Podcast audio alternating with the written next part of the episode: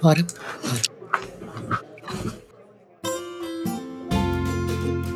Salve, salve, nação doadora! Tá no ar o seu podcast favorito sobre cultura de doação, produzido pelo Instituto MOL com apoio do Movimento Bem Maior. Aqui você fica por dentro dos assuntos do momento na filantropia e na cultura de doação, a partir de informações, pesquisas e entrevistas com importantes personagens do setor no Brasil. Tudo de forma clara e objetiva, sem enrolação. Eu sou a Roberta Faria. Eu sou o Arthur Lobac e semana sim, semana não, a gente convoca aqui para esse papo gostoso, envolvente, amigo, sobre esse tema que você gosta tanto, que é a filantropia. Afinal, você está louco, louca e louque para doar mais, doar com coração, doar com propósito, doar com consciência. Afinal, aqui, aqui se faz, aqui, aqui se doa.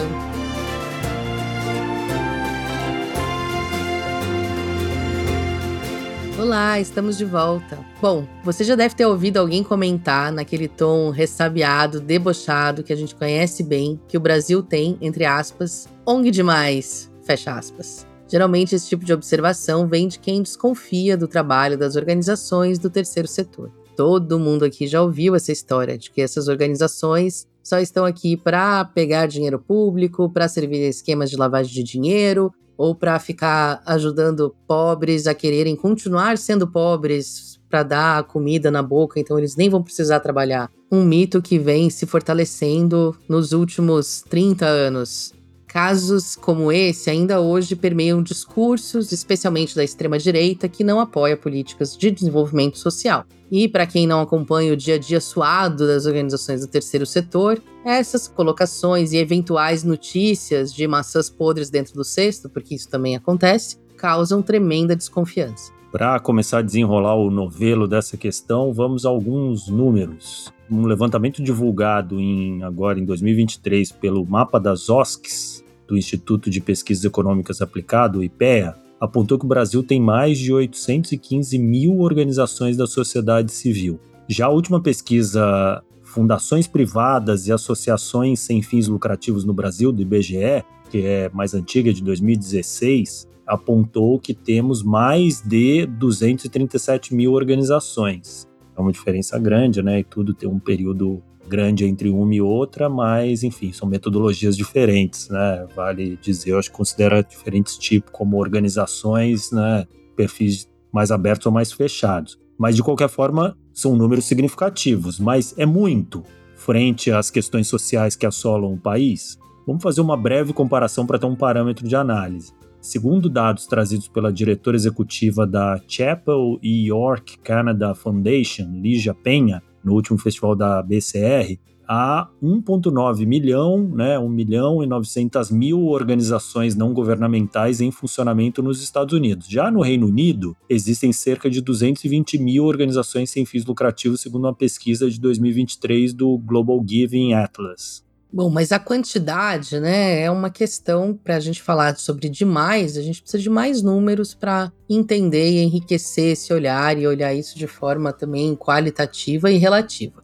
Em primeiro lugar, a gente precisa colocar esses números diante dos desafios socioambientais que a gente enfrenta no nosso país, que são milhares, infinitos. O que não faltam são causas e problemas sociais para a gente resolver. Para cada um, pode ter uma organização. E vale considerar, é claro, o impacto social positivo que elas trazem nos seus territórios, não raro fazendo o papel que o Estado ou a iniciativa privada ignoram. Para nos ajudar com essa análise e aprofundar o debate, a gente convidou a doutora em ciência política e coordenadora de desenvolvimento, gestão e atualização do mapa das OSCs do IPEA, a Carla Bezerra. Mas antes de chamar a entrevista, vamos ouvir a Stephanie Rabelo, diretora executiva da Nexo Investimento Social e cofundadora da rede Gapó, de projetos incentivados da Amazônia. Na minha opinião, nós temos muitas organizações da sociedade civil. Não.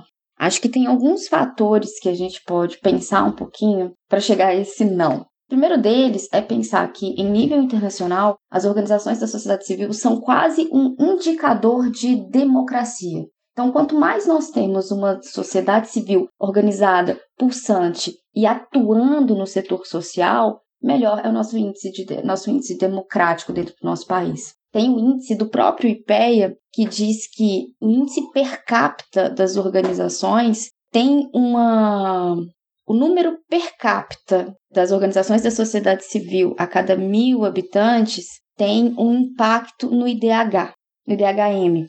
Então, quanto mais organizações da sociedade civil per capita a gente encontra no território, maior vai ser o desenvolvimento, o desenvolvimento local daquele território. Então, a gente tem aí um quase que um indicador muito intrínseco de que a atuação dessas, dessas organizações ou apoia esse desenvolvimento local ou é um reflexo desse desenvolvimento local. Para além disso, a gente acredita muito na Nexo, que é a partir dessas organizações que nós temos. Essas organizações são as pessoas que estão na que estão na ponta, né? Que estão vivendo o dia a dia. Estado é uma figura imagi, quase imaginária no seu dia a dia, né? Quem está no dia a dia, quem está vendo a rua, quem está vendo a creche, quem está vendo o posto, é a população, em primeiro lugar. Quem sente o impacto de como os serviços públicos estão sendo prestados é a própria população. Então, a gente de fato acredita que é a população que primeiro vê esses problemas e que primeiro se engaja na tentativa de resolução desses problemas.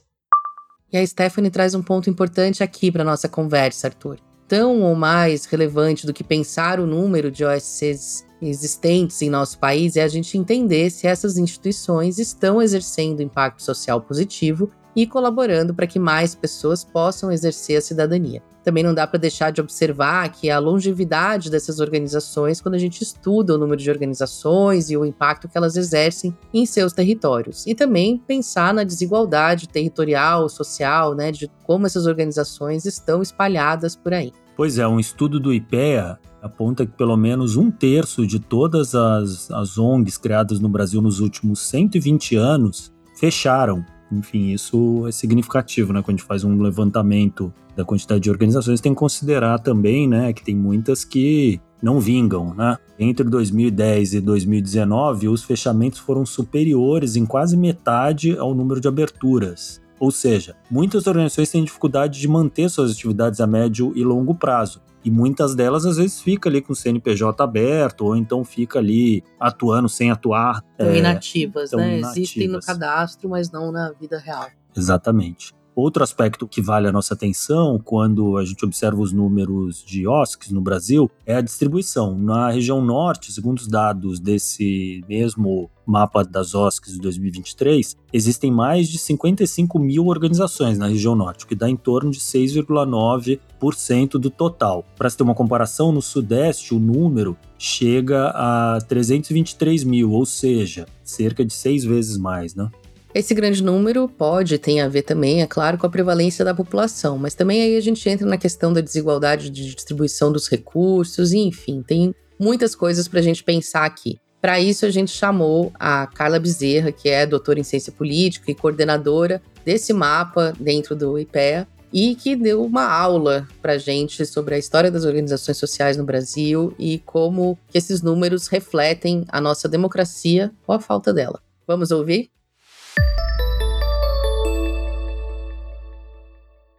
Carla, primeiro, obrigada pela sua presença aqui no nosso podcast. Para abrir a conversa, a gente queria entender um pouquinho do que está por trás do trabalho do mapa das OSCs. Qual é o objetivo do mapa para o IPE do seu estudo sobre o número de organizações da sociedade civil existentes no Brasil?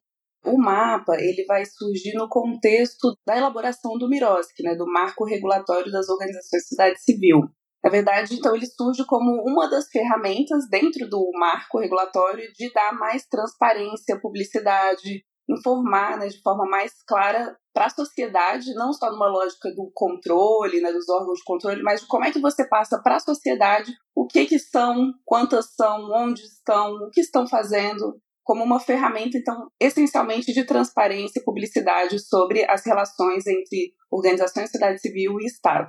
Só para dar um contexto, para quem talvez não saiba o que, que é o marco regulatório, ele vai surgir num contexto assim, ao longo da década dos anos 1990, dos anos 2000, a gente teve uma série de processos que criminalizaram as ONGs, né? Então a gente teve duas CPIs das ONGs, uma ainda na década de 90 e depois outra que vai ser instalada em 2007, a gente teve a CPMI da Terra, que ocorreu também entre 2003 e 2005. Então, foram uma série de processos que questionaram o repasse de verbas públicas para a organização da sociedade civil. E a partir disso, gerou a demanda, eles saíram com várias sugestões de melhorias da legislação. Não havia uma regulação própria, né? as organizações da sociedade civil seguiam as regras de convênios da mesma forma que as prefeituras, sem considerar toda a especificidade, né, que a estrutura de uma organização da sociedade civil é bem diferente da estrutura de uma prefeitura. Isso foi um processo longo, ao longo de décadas, e em 2010, a partir dessa série de recomendações, que também de alguma forma travaram e limitaram muito o volume de verbas federais que estava sendo repassado, justamente pela insegurança jurídica, uma série de organizações lançou a plataforma por um novo marco regulatório das organizações de cidade civil em 2010. Foram mais de 100 organizações que apresentaram aí para todos os candidatos nas eleições de 2010 uma carta compromisso para aperfeiçoar a legislação. Com a Dilma Rousseff eleita, isso passou a ser discutido e implementado ao longo de 2011 até dois, finalmente 2014, quando é, enfim, aprovada a legislação que a gente sabe que ainda hoje está em processo de regulamentação nos estados. Esse é o contexto do marco e o mapa ele é indissolúvel, assim, ele é muito conectado com esse esforço, porque ele não é uma coisa assim que surge nada, ele está dentro desse esforço do Miros, que ele vai surgir simultaneamente, ele vai pensar como é que a gente dá transparência para esses dados e evita justamente processos aí de mau uso da informação, enfim. Mas a gente sabe que isso é insuficiente, tanto que hoje o negócio vai ser pauta da entrevista mais adiante, a gente tem uma nova CPI das ONGs instalada. Então, isso é um tema recorrente o esforço por dar transparência e publicidade aos dados acho que é um esforço constante.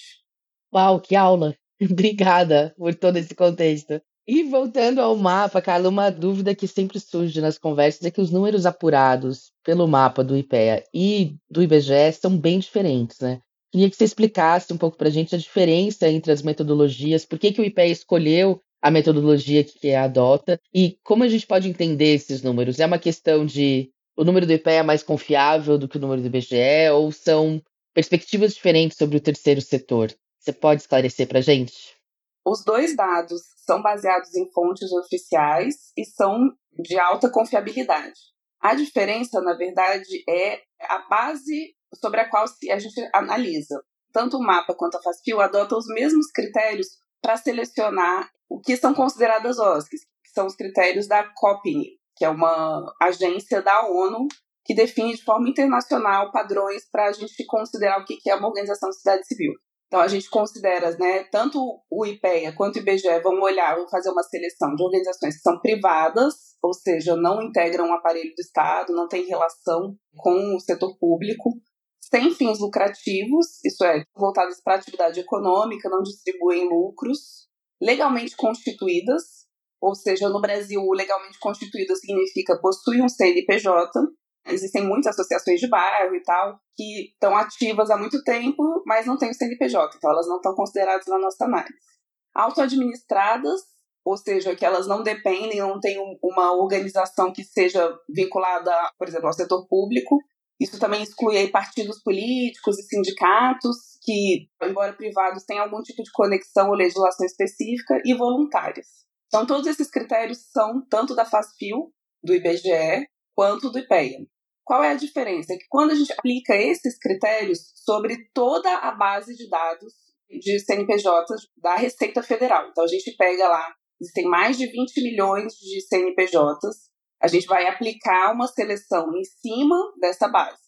Já a FASFIO, ela não usa diretamente a base de CNPJs da Receita. Ela primeiro é uma derivação do SEMPRE. O SEMPRE é o cadastro de empresas do IBGE. Ele pega o cadastro da Receita e faz um recorte em cima de todas as empresas, organizações que declararam exercer atividade econômica no território nacional. Esse é o SEMPRE, que é o cadastro de empresas do IBGE a FASFIO vai fazer uma amostra do sempre. Dentro daquelas entidades, né, no Cadastro Nacional de Pessoas Jurídicas que declararam exercer atividade econômica, o IBGE aplica os mesmos critérios que a gente aplica de organizações sem fins lucrativos, privadas, auto-administradas, voluntárias e faz um recorte.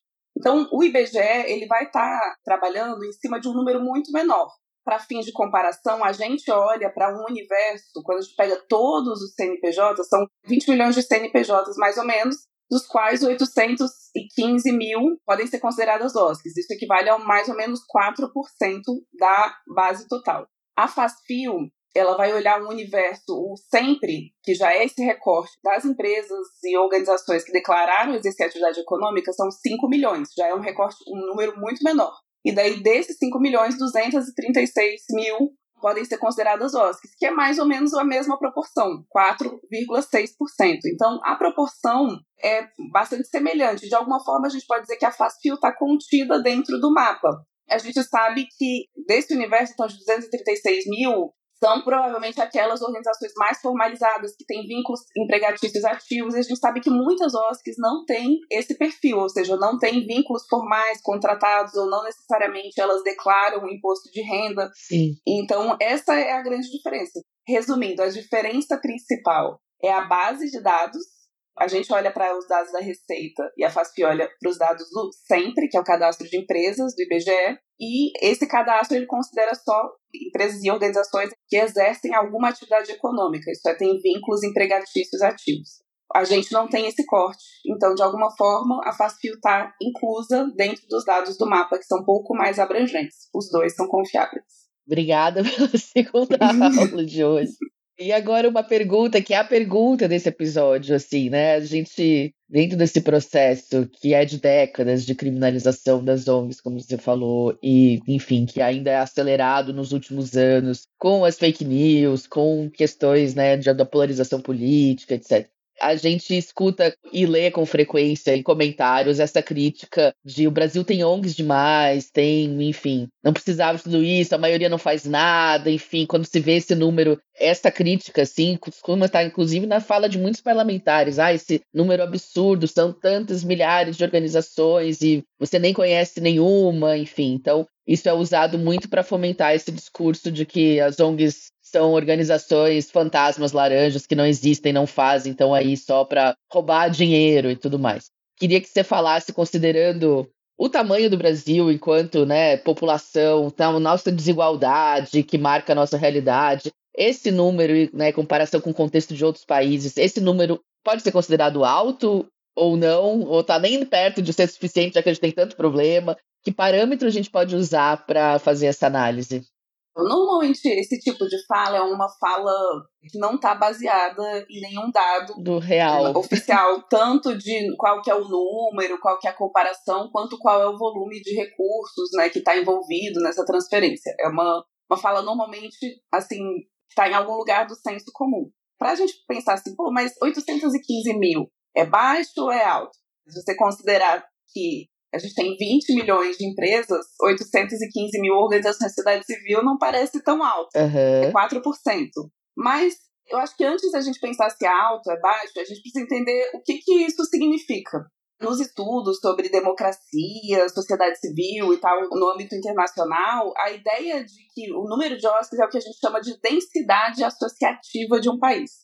Quanto maior o número de OSCs por habitante ou da densidade associativa, normalmente isso está associado com uma democracia mais forte, instituições democráticas mais estáveis, maior acesso a direitos sociais e menores índices de corrupção. Na verdade, uma coisa que é defendida tanto por estudiosos quanto também por agências internacionais, como o Banco Mundial, por exemplo, é de que a sociedade civil ela é um ator importante no combate à corrupção, porque ela é um ator externo com capacidade de fiscalizar a ação do Estado, de cobrar a prestação de contas, né? Considerando esse cenário, um número alto de organizações da sociedade civil é um bom indicativo de uma sociedade que está com uma democracia forte. Excelente. Quando a gente vai olhar no âmbito internacional, os dados eles são muito é muito difícil, né? Porque cada país tem uma metodologia, é muito difícil você ter um estudo comparado mais significativo. Mas em geral, Europa e Estados Unidos são os países que, assim como eles têm os melhores indicadores sociais e econômicos, eles também estão lá na frente no número de OSCs, de organizações de sociedade civil,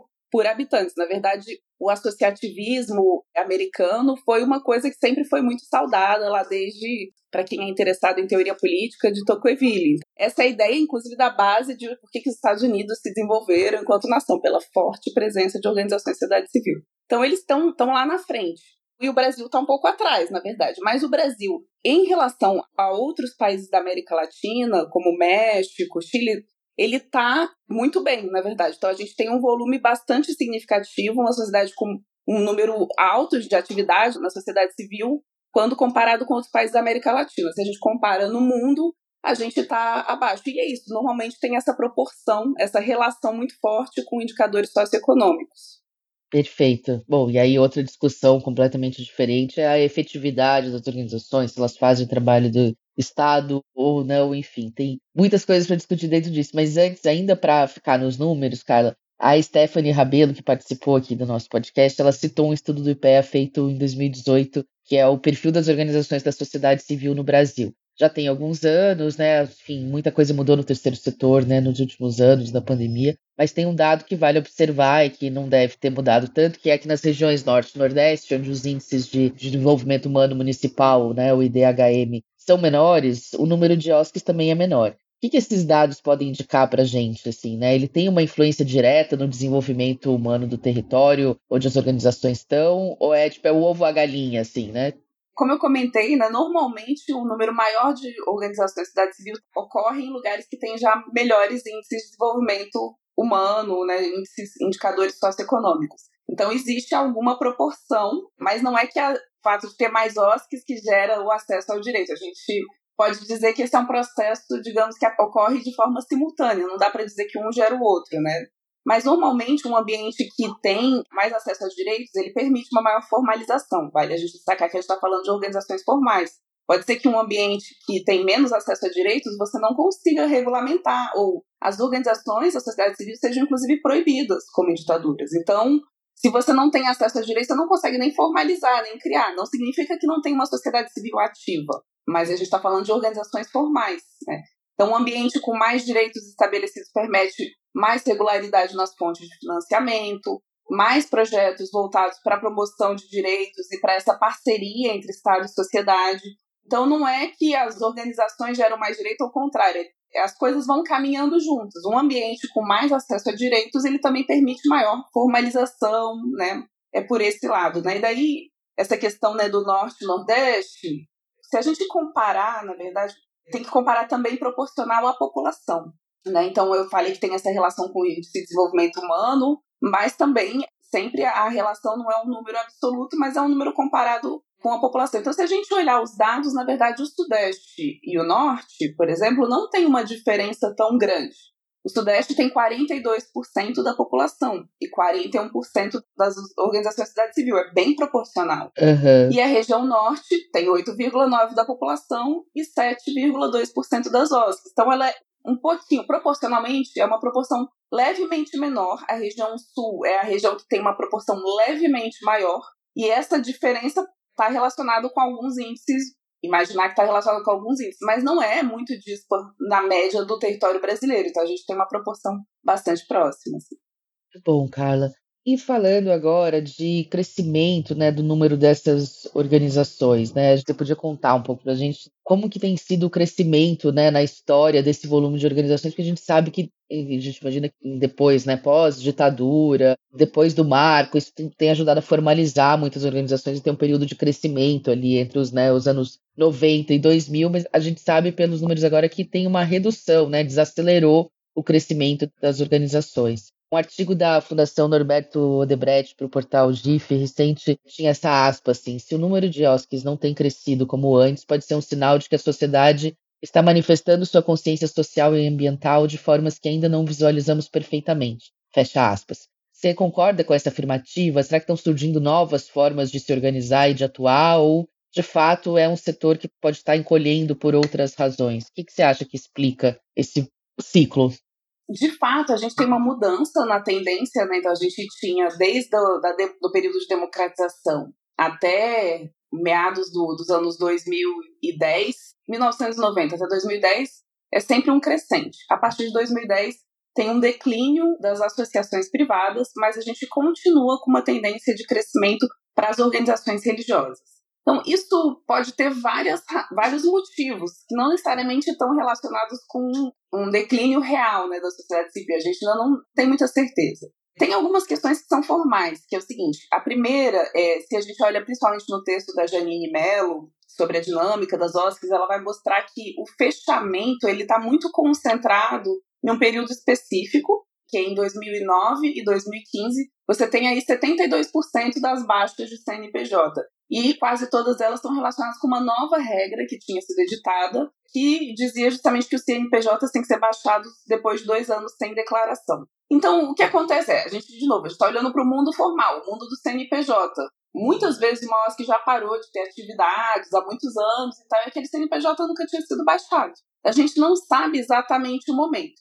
Então, uma das hipóteses para essa redução, na verdade, são as pode ser assim, apenas uma mudança nas regras da receita para baixa de CNPJs que efetivamente tirou aí um volume de, de organizações que já não estavam ativas, mas continuavam com o cadastro lá no registro. Esse, então, isso não, não tem a ver com um fechamento real, mas na verdade só com um ajuste dos dados. Uma segunda hipótese tem a ver aí com é, essa questão da relação entre associações privadas e organizações religiosas. Então, a ideia, a organização religiosa, que é muito, que é, é a figura jurídica utilizada principalmente por igrejas, principalmente não, exclusivamente por igrejas, né, porque professa uma fé, templos, igrejas, ela não existia até 2002. Então, as igrejas se, se, cadastravam como associações privadas. A partir de 2002, com o novo Código Civil, você cria essa, essa figura jurídica. A gente pode pensar que ou foi havendo ao longo do tempo também uma mudança gradual de igrejas que estavam estruturadas como organizações, como associações privadas e que foram migrando para a figura de organizações religiosas. Talvez por isso a gente observe ainda também esse crescimento. A gente sabe né, que no, no Brasil é, o associativismo ligado às diversas denominações religiosas é muito importante as organizações da sociedade civil ligadas a algum tipo de denominação religiosa prestam uma série de serviços na área da assistência social, saúde, cultura, enfim, para além né, da, do professar a fé específica. Né? Essa mudança pode estar relacionada com essa, digamos, essa saída do modelo associação privada para a organização religiosa que tem algumas vantagens do ponto de vista tributário, principalmente. As organizações religiosas têm imunidade tributária prevista na Constituição, que já as organizações da sociedade civil, como associações privadas que não têm isso, elas só têm alguns tipos de isenção, que é um pouco, enfim, não vou entrar nesse detalhe, mas é um pouco diferente assim. E daí, por último, que eu acho que é o que mais tem sido discutido e tal, a gente pode sim, aí se, né, tirando essas questões que são mais formais, essas duas hipóteses mais formais pode ser que a gente tenha de fato uma redução substantiva das organizações da sociedade civil. Aí isso, as hipóteses é que isso estaria relacionado né, no último período, desde, desde que a gente teve a crise econômica e política no Brasil a partir de 2014, 2015, a gente tem nos dados um declínio significativo dos repasses das transferências de recurso para a organização da sociedade civil por parte do governo federal. A gente não sabe, não tem nenhuma informação sobre como é que se dá essa dinâmica no setor privado, mas a gente imagina que num contexto de crise econômica também o setor privado reduza suas transferências. Então, isso também pode estar ocasionando que, sem fonte de financiamento, também você pode ter um fechamento aí das organizações. Mas isso pode ser uma coisa, se for esse o caso, isso é um momento de inflexão que pode ser revertido mais adiante também, com uma melhoria aí da situação econômica do país. E, Carla, como pesquisadora, assim, se você pudesse sugerir alguma ou mais de uma política pública para fortalecer o campo? O que, que você vê como mais urgente, mais importante que o Brasil não tem ainda dentro do marco ou, enfim, na nossa legislação em geral, como formas de incentivo? Eu acho que a gente precisa continuar, na verdade. O marco ele ainda não foi totalmente implementado, né? Ele precisa, porque é uma lei nacional, mas cada município precisa ter a sua regulamentação, porque talvez a, a reforma tributária indiretamente vai ajudar bastante no processo de regulamentação, porque isso facilita também alguns ajustes de como é que são aplicadas isenções tributárias para organizações de sociedade civil. Né? Então, você ter uma melhoria aí no ambiente da, né, tributário ajuda bastante. Mas, de qualquer forma, é isso. O marco regulatório das organizações da sociedade civil exige que os municípios se adequem para fazer termos de parceria, e a lógica continua sendo a de convênios, os estados a mesma coisa. Então, esse esforço é uma, uma coisa gradual, acho que as diretrizes já estão colocadas de melhoria. Que, o que a gente precisa, talvez, não criar novas soluções, mas implementar, conseguir efetivamente implementar o que já está previsto, que ainda não está sendo plenamente executado. E, por fim, para a gente encerrar, o que, que a gente pode fazer coletivamente para reconhecer o papel das OSCs nos índices de desenvolvimento humano, na transformação social, no combate à desigualdade? Como a gente pode agir como sociedade civil ou como governo para fortalecer esse papel e a confiança nas organizações? Bom, acho que assim, a gente enquanto IPEA tem esse compromisso de estar sempre produzindo dados mais confiáveis, transparentes, o mapa também é um esforço de tornar acessível né, para o grande público, né, de ser, ter uma plataforma que seja interativa, que sirva tanto para pesquisadores quanto também para um usuário que quer tirar alguma dúvida. A gente já sabe que ainda não está nesse patamar, mas a gente quer, tá, a gente está trabalhando sempre para melhorar. Né? Isso pela parte do IPEA. Pela parte né, do, da sociedade civil, acho que a ideia de você ter campanhas, de mostrar, é, evidenciar o papel e a importância das organizações na prestação de diversas políticas públicas e como que isso é feito em uma forte parceria com o Estado, que não significa ausência do Estado, mas significa, na verdade, um reforço, uma lógica de interação que apoia tanto o Estado quanto a sociedade, né, que um, um se apoia no outro e ganha mais capacidade de atender a toda a população, que todo mundo sai ganhando. Seria um caminho interessante, né, da, conseguir dar mais visibilidade para onde essas parcerias estão funcionando, sendo importantes, e o público que está sendo beneficiado. Muito bom. E, Carla, quem quiser acompanhar o trabalho, o seu trabalho no IPEA o trabalho do MAPA, enfim, vocês estão para lançar novos estudos, onde que a gente pode acompanhar as atualizações? É, a gente está agora numa fase de melhoria né, do mapa, então a gente está primeiro atualizando os dados. A última atualização aconteceu em 2021. A gente faz a atualização a cada dois anos, então até o final do ano, até o final de 2023, a gente vai soltar novos dados atualizados. Ao mesmo tempo, a gente está também mexendo na estrutura do portal para ele ficar mais intuitivo. Então, talvez vocês entrem até ele está sendo mexido essa semana, então tem algumas coisas que não estão perfeitamente formatadas, mas a ideia é que a gente vá fazendo alguns avanços graduais para a gente ter talvez um portal reformulado para o início do ano que vem, junto com os, com os dados atualizados. E daí vocês podem estar né, tá sempre acessando né, mapaosc.ipeia.gov.br, mas a gente também tem divulga as nossas atividades nas redes do IPEA, que estão no LinkedIn, no Twitter e no Instagram. E agora também fizeram no Threads também. Nossa, que moderno, vocês já estão no Threads, muito bom. então tá, querida, muito obrigada. Obrigada por essa aula. Foi muito esclarecedor. Espero que a gente se encontre de novo por aqui. Sempre que tiver novidades, pode avisar que a gente faz um episódio para contar mais e aprofundar. Obrigada, Roberta. Foi um prazer estar aqui. E é um prazer a gente estar sempre dialogando sobre o tema das OSCs com as próprias OSCs, com o governo, com a sociedade, com as empresas. Enfim, a gente quer estar presente aí e divulgar os nossos dados também. Obrigada, querida.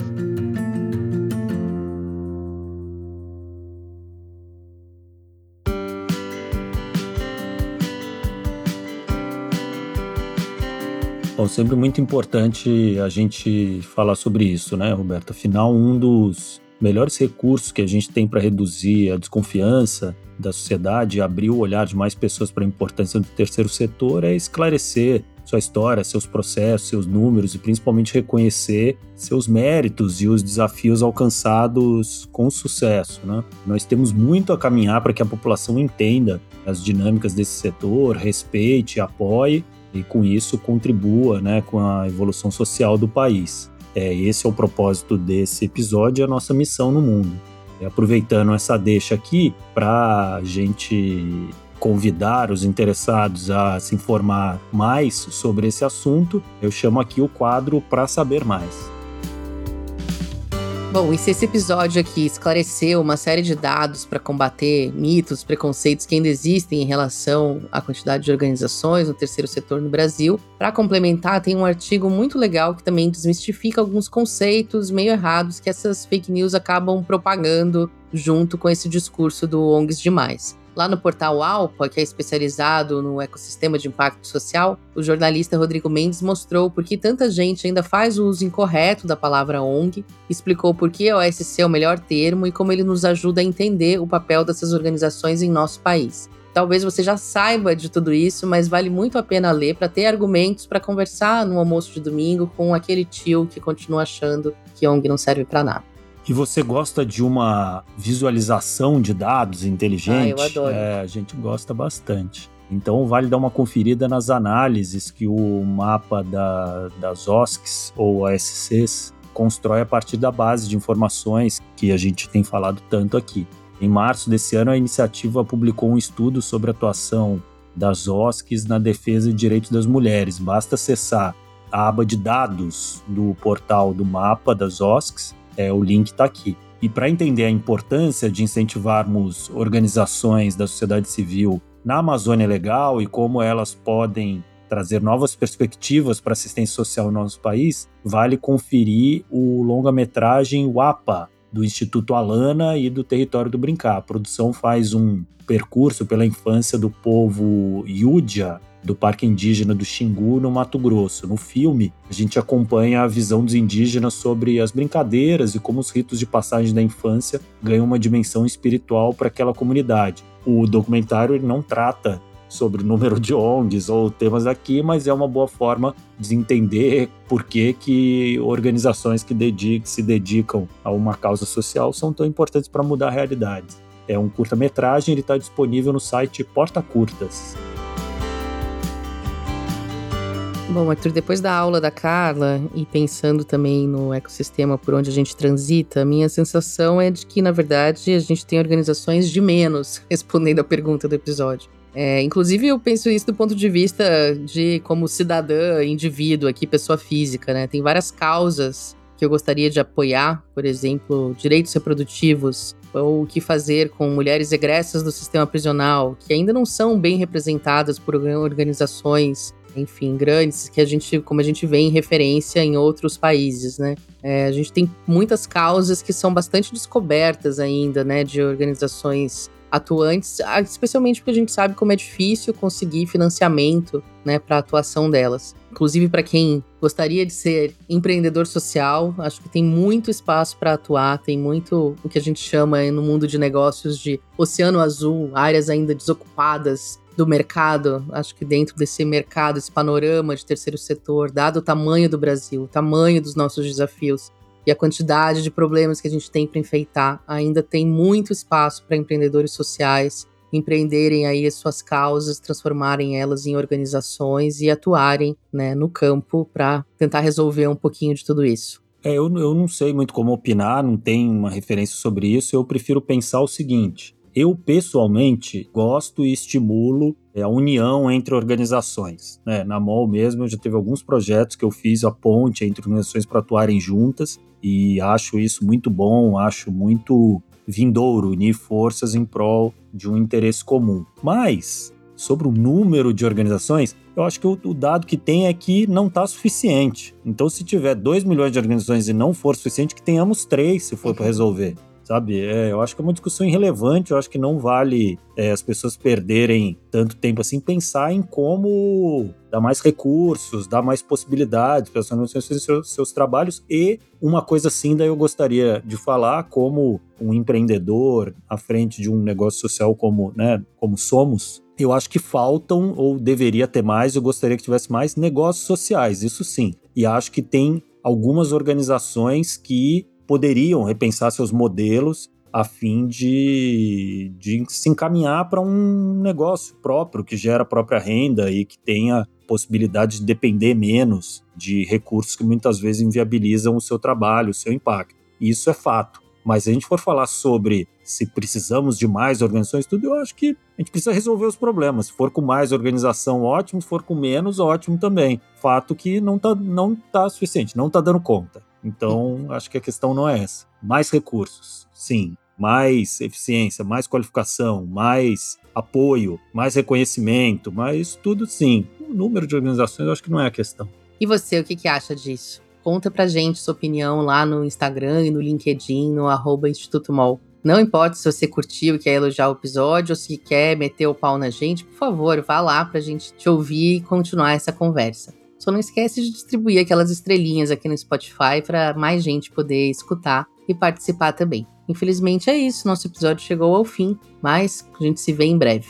É isso aí. Esse podcast é uma produção do Instituto MOL, com apoio do Movimento Bem Maior. Esse episódio teve produção e roteiro da Ana Rodarte, com roteiro final e direção da Ana Ju Rodrigues e da Vanessa Henriques, assistência de gravação da Vitória Prates, arte da Gláucia Ribeiro, divulgação da Júlia Cunha, todos do Instituto MOL. A edição de som é do Bicho Goiaba Podcasts. E é isso aí. Até mais. Até mais.